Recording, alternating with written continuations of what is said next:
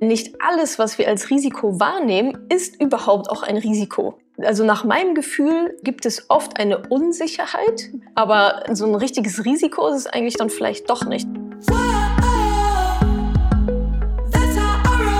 2-1 Risiko. Hallo liebe Money Pennies.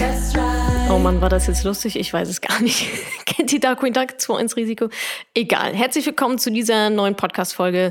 Es geht um Risiko. Ihr hört ähm, einen Money Talk zum Thema Risiko und den ersten Teil davon. Und in diesem ersten Teil geht es darum, was ist eigentlich Risiko? Vielleicht gar nicht so einfach, denn wir gucken auch noch mal, was ist eigentlich der Unterschied zwischen Unsicherheit und Risiko? Das wird nämlich oft gleichgesetzt, ist es natürlich aber nicht. Und auch, wie Risiko entsteht oder welche Risiken wir eingehen, ohne es zu wissen. Zum Beispiel Risiko durch Inaktivität, indem man beispielsweise einfach mal gar nichts tut, ist ja auch oft ein Risiko.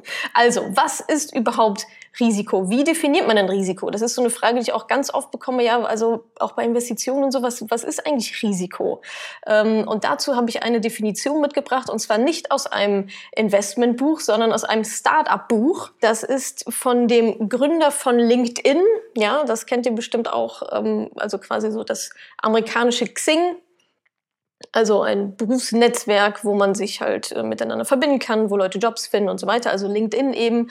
Und ähm, der Gründer und wohl auch Chairman ähm, von LinkedIn hat dieses Buch geschrieben, The Startup of You, was ich auf jeden Fall ähm, euch auch sowieso sehr empfehlen kann. Ähm, auch für alle, die jetzt vielleicht gar nicht mal ein Startup gründen wollen, aber ich glaube, so eine Startup-Gründen, so eine Startup-Gründerdenke ähm, hilft in jeder, in jedem Karrierezweig. Das aber nur am Rande.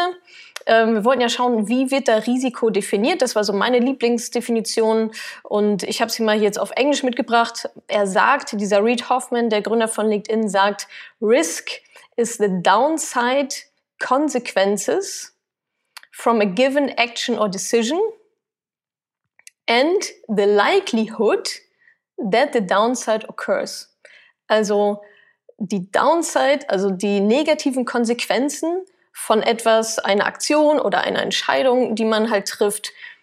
Und aber auch die Wahrscheinlichkeit, ob diese Downside überhaupt eintrifft. Und da gibt er auch ein schönes Beispiel, Flugreisen.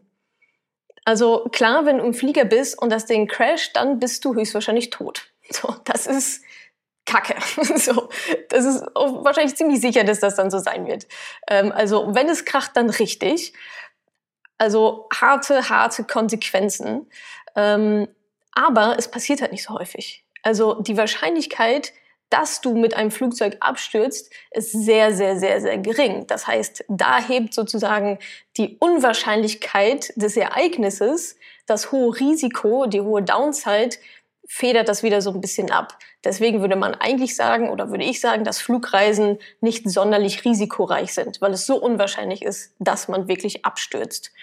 Das heißt, es geht also tatsächlich auch um die, um das Verhältnis zwischen Downside und Upside. Also das ist dichte ich jetzt noch so mit dazu. Das ist jetzt so meine, ähm, ja, meine Meinung noch dazu, oder wie ich Risiko auch sehe.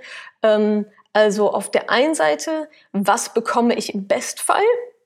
Und auf der anderen Seite, was verliere ich aber im Worst Case? Und in welchem Verhältnis stehen die zueinander? Also wenn die Upside so viel toller ist, als die Downside schlecht ist, wäre es für mich immer noch ein guter Deal. Also ist die Downside tiefer als die Upside hoch ist sozusagen, ähm, wie da das Verhältnis ist. Und so, das war nämlich auch eine Frage, die mir vorab ähm, gestellt wurde. Ihr hattet ja die Möglichkeit auch schon über Instagram und so mir Fragen zu stellen. Das war zum Beispiel ein so eine Frage, ähm, wie ich Risiken einschätze. Und das ist die Antwort darauf. Ich schaue mir an, wie das Verhältnis zwischen Upside und Downside ist. Ob die in einem guten Verhältnis stehen oder ob ich denke, boah, nee, also selbst wenn ich das bekomme, ja, ist nice to have, aber wenn dann der Worst Case eintritt, ist das richtig, richtig schlimm und dann würde ich zum Beispiel nicht machen. Oder eben auch umgedreht, wenn ich mir denke, boah, also das, was ich gewinnen kann, ist so viel höher, als das, was ich verlieren kann, schlimm ist. Und da ähm, ist vielleicht ja auch ein bisschen Selbstreflexion einfach gefragt, ähm, was einem da persönlich ähm, besser mehr zusagt in so einer jeweiligen Situation. So, wie verhält es sich dann aber mit Unsicherheit und Risiko? Denn nicht alles, was wir als Risiko wahrnehmen, ist überhaupt auch ein Risiko. Vor allem, weil wir gerade eben diese Definition gehört haben. Also nach meinem Gefühl sind also gibt es oft eine Unsicherheit, die mit Sicherheit auch Unsicherheit, die mit Sicherheit auch berechtigt ist, aber so ein richtiges Risiko ist es eigentlich dann vielleicht doch nicht. Da habe ich auch ein Beispiel mitgebracht. Ähm, angenommen, man ist kurz davor, vielleicht eine neue, eine neue Stelle an, anzutreten oder überlegt sich, ja, ist das irgendwie der richtige Job für mich oder so.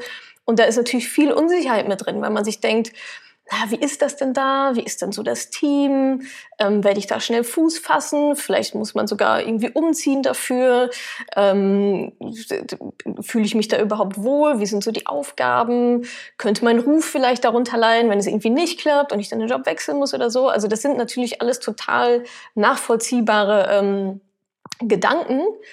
Aber das ist Unsicherheit. Das ist eigentlich kein Risiko. Das sind Unsicherheitsgedanken. Denn wie groß ist das Risiko tatsächlich?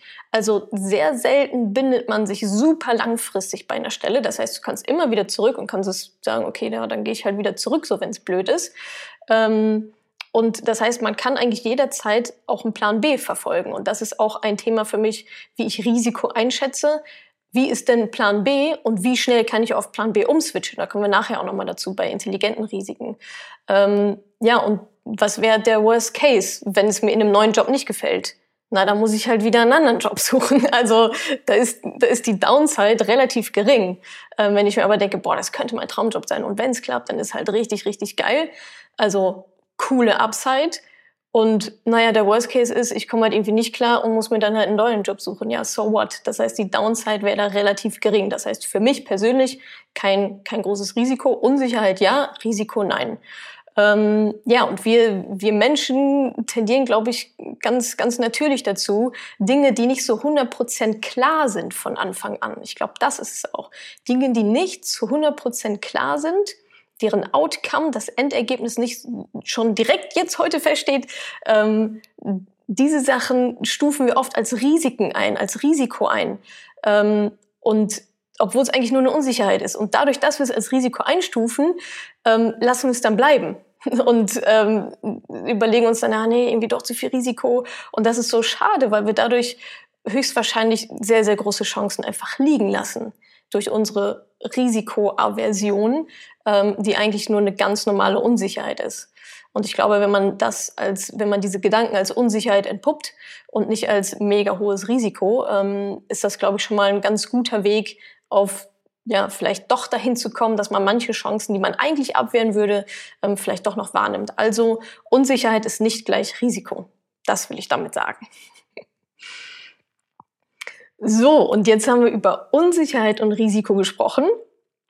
Und ähm, jetzt will ich euch mal noch auf so eine andere Schiene bringen, die ihr vielleicht gar nicht so mit Risiko ähm, verbindet, und zwar wahrgenommene Sicherheit. Wir hatten gerade Unsicherheit und Risiko. Was ist da der Unterschied? Und jetzt schauen wir uns mal an, wie stehen eigentlich Sicherheit beziehungsweise wahrgenommene Sicherheit im Verhältnis zu Risiko. Löse ich gleich auf. Ähm, es hängt auch sehr stark damit, zu, damit zusammen, ähm, dass man auch Risiken eingeht, wenn man nichts macht. Also Risiko durch Inaktivität. Ja, man denkt ja immer, na, wenn ich nichts mache, dann bin ich halt irgendwie schon einigermaßen safe und äh, ich bewege mich einfach besser gar nicht vom Fleck. Aber in sehr vielen Situationen ist ja gerade das Nichtstun super riskant. Beispiel Krankheit. So, du bist krank und gehst nicht zum Arzt also inaktiv. Du bist komplett inaktiv. Ja, natürlich ist das ein scheißen hohes Risiko. Ja, also durch diese Inaktivität ähm, setzt du dich quasi dem höchsten Risiko überhaupt aus. Und ähm, das ist tatsächlich beim Investieren, beziehungsweise sagen wir mal nicht investieren, auch der Fall. Warum ist das so? Warum ist nicht investieren risikoreicher letztendlich als zu investieren? Ähm, das ist jetzt ein ziemlich mutiges Statement von mir, aber äh, es ist so, ich werde es gleich auflösen. Also angenommen, ähm, du hast irgendwie ein bisschen Geld auf der hohen Kante oder so und legst das unter dein Kopfkissen. So, und denkst dir, cool, da ist es ja sicher. Ich lege mein Geld hier schön unter das Kopfkissen ähm, und da ist es sicher, ich schlafe gut drauf, keine Ahnung. Und das fühlt sich doch ziemlich sicher an, oder? Das ist ja das, was die meisten machen. Die meisten, ähm, vielleicht auch einige von euch noch, weil ihr vielleicht noch nicht so weit seid, ist ja total fein, ja, alles, alles gut. Ähm, aber viele legen halt einfach ihr Geld unters Kopfkissen im Sinne von, es ist auf dem Girokonto, es ist auf irgendeinem Tagesgeldkonto oder im Garn vergraben, keine Ahnung, weil sich das sicher anfühlt kann ich auch total nachvollziehen so.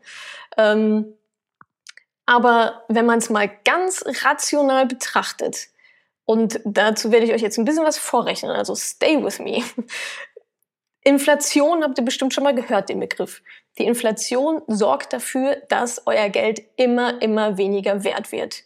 Das heißt, Butterpreise, Milchpreise, ja, warum ist das auf einmal alles so teuer? Warum kriege ich für äh, meine 1,50 keine Butter mehr? So, warum kostet die jetzt 1,99 und warum hat die vor fünf Jahren 1,29 gekostet und warum hat meine Oma dafür 22 Pfennig bezahlt? So, das ist Inflation.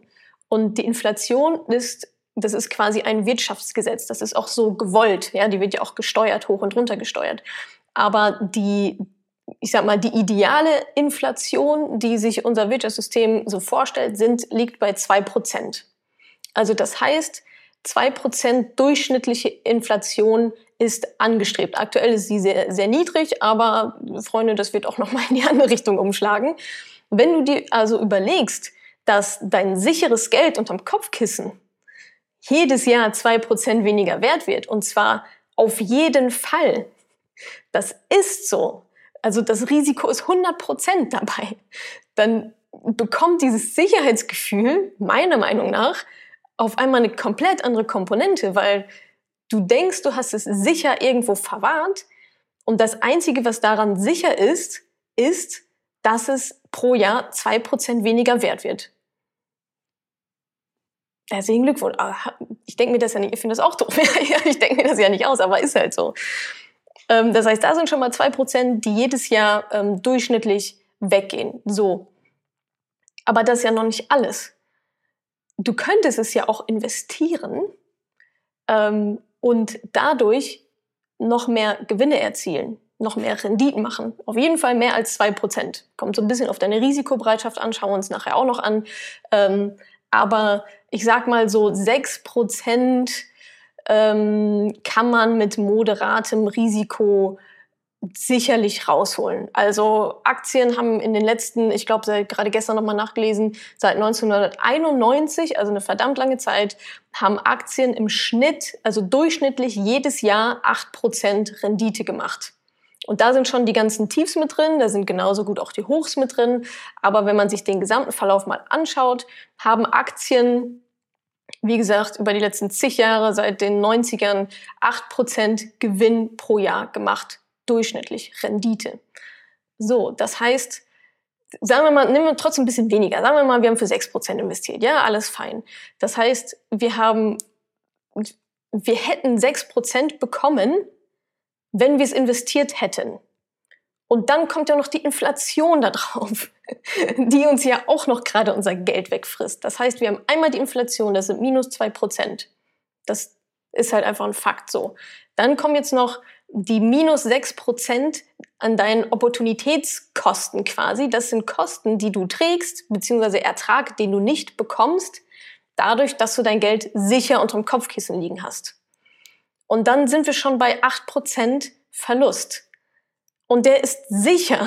Also das Risiko ist bei 100 Prozent, dass du diese acht, lass es sieben sein, fünf, vier, ist ja völlig wurscht. Mir geht's ja nur darum, dir zu zeigen, was halt eigentlich möglich wäre.